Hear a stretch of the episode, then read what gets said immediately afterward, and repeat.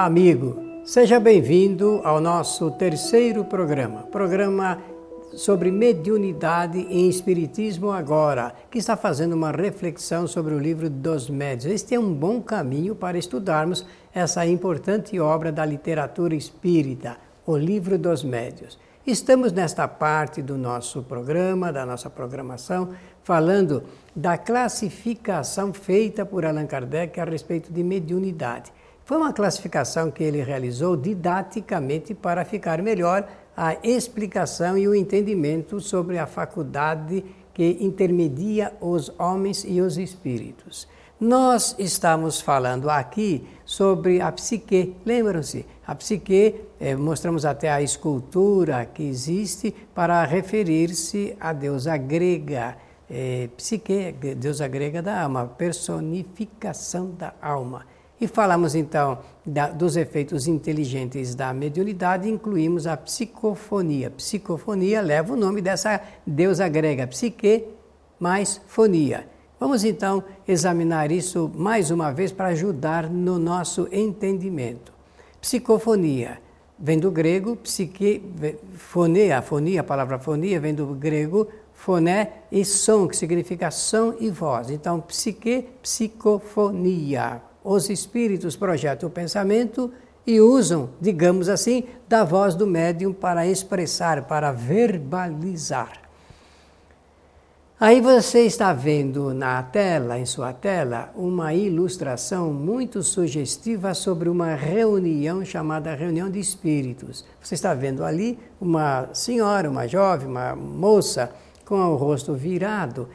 Essa moça é uma médium, médium de psicofonia ela é uma psicofônica. O espírito projeta o seu pensamento e ela está verbalizando nessa reunião. É uma ilustração de tempos antigos, mas vale para, lembra, para a lembrança do que é uma reunião de psicofonia.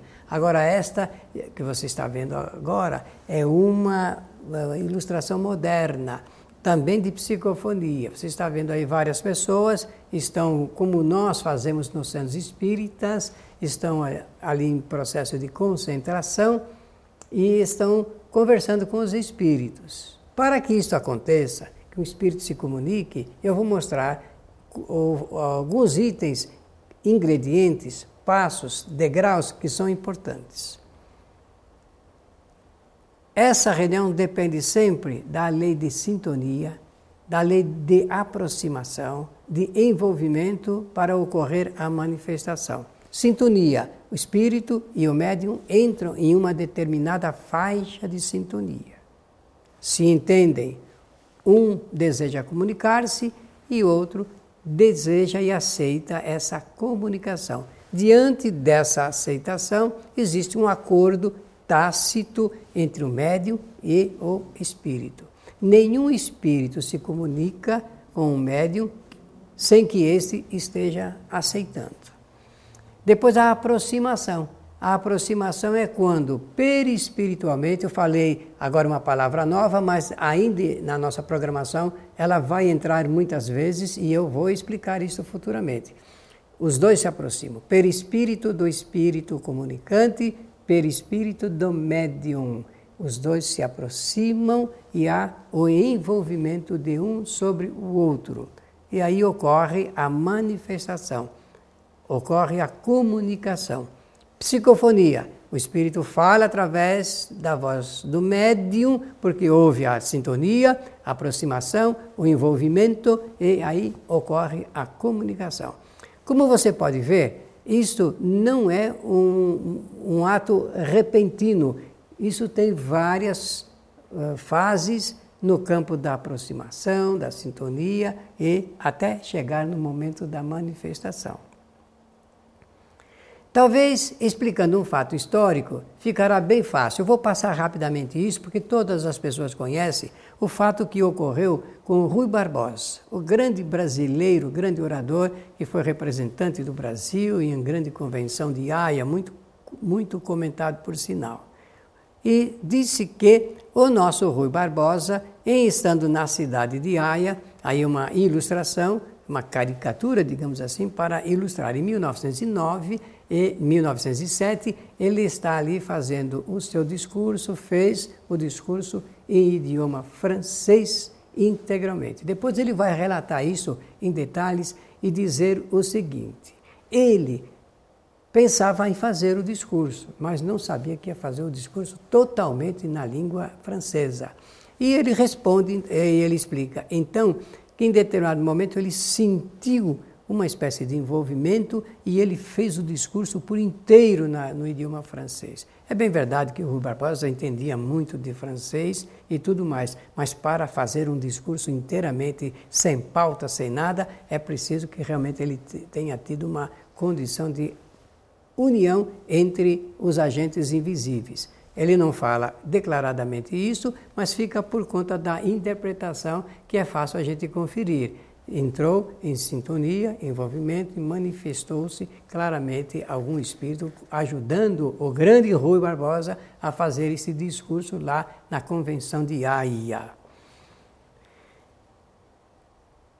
Vale também lembrar aqui uma importante informação a respeito desse assunto da psicofonia, porque houve um tempo na nossa humanidade em que os médiums, os médiums eram perseguidos, porque ninguém podia entender que através das pessoas humanas, pessoas aqui da Terra, os espíritos pudessem se comunicar. Então, os médiums eram chamados de bruxos e eram queimados vivos. Eles iam para a fogueira e, por ignorância, se queimava se queimavam os médios é, de uma maneira que não era muito boa, uma maneira uh, difícil até da gente entender e aceitar, mas isso ocorre devido à ignorância religiosa. A religião, não entendendo o fato mediúnico, elevava isso à categoria da bruxaria e, portanto, queimava os médiums. Várias, vários médiums na história da humanidade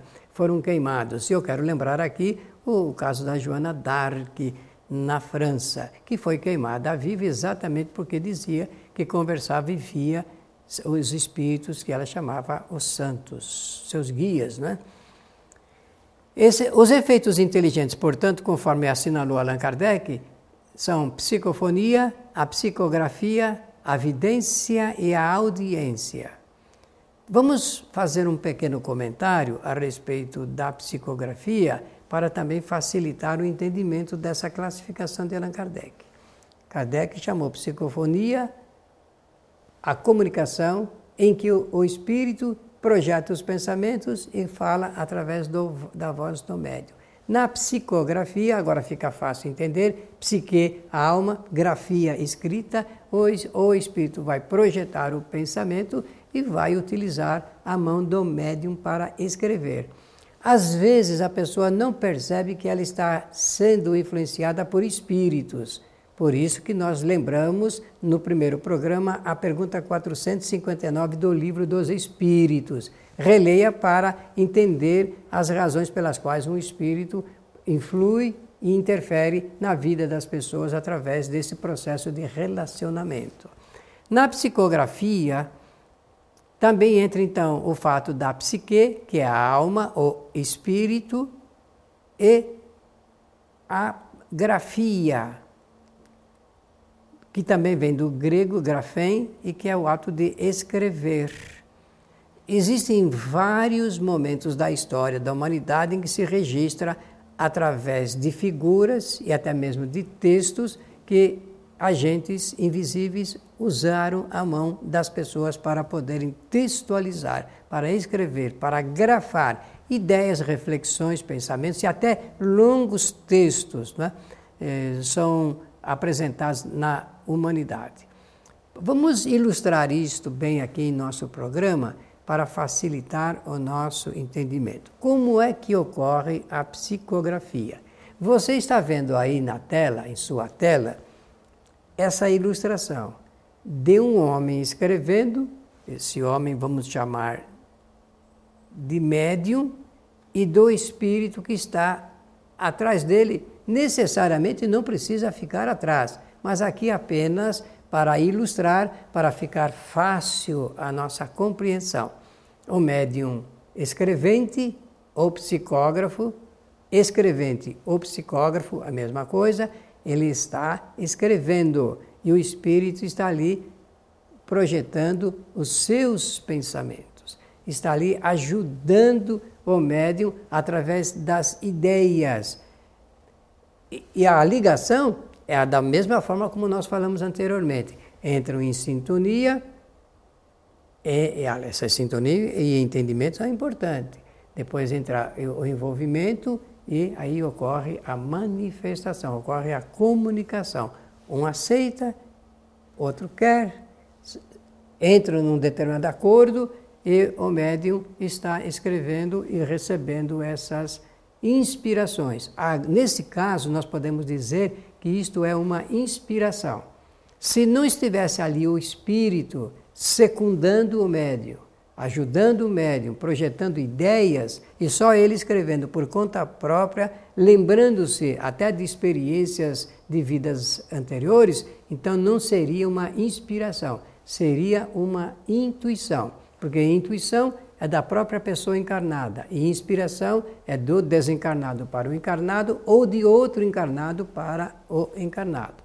Essa é uma explicação da doutrina espírita para sabermos a diferença que existe entre inspiração e intuição. Neste caso, o espírito está ali porque ou foi atraído ou porque sugeriu as ideias que estão sendo colocadas no papel para escrever. O médium é um médium com certa prática e ele então recebe docilmente, passivamente os pensamentos e vai textualizando.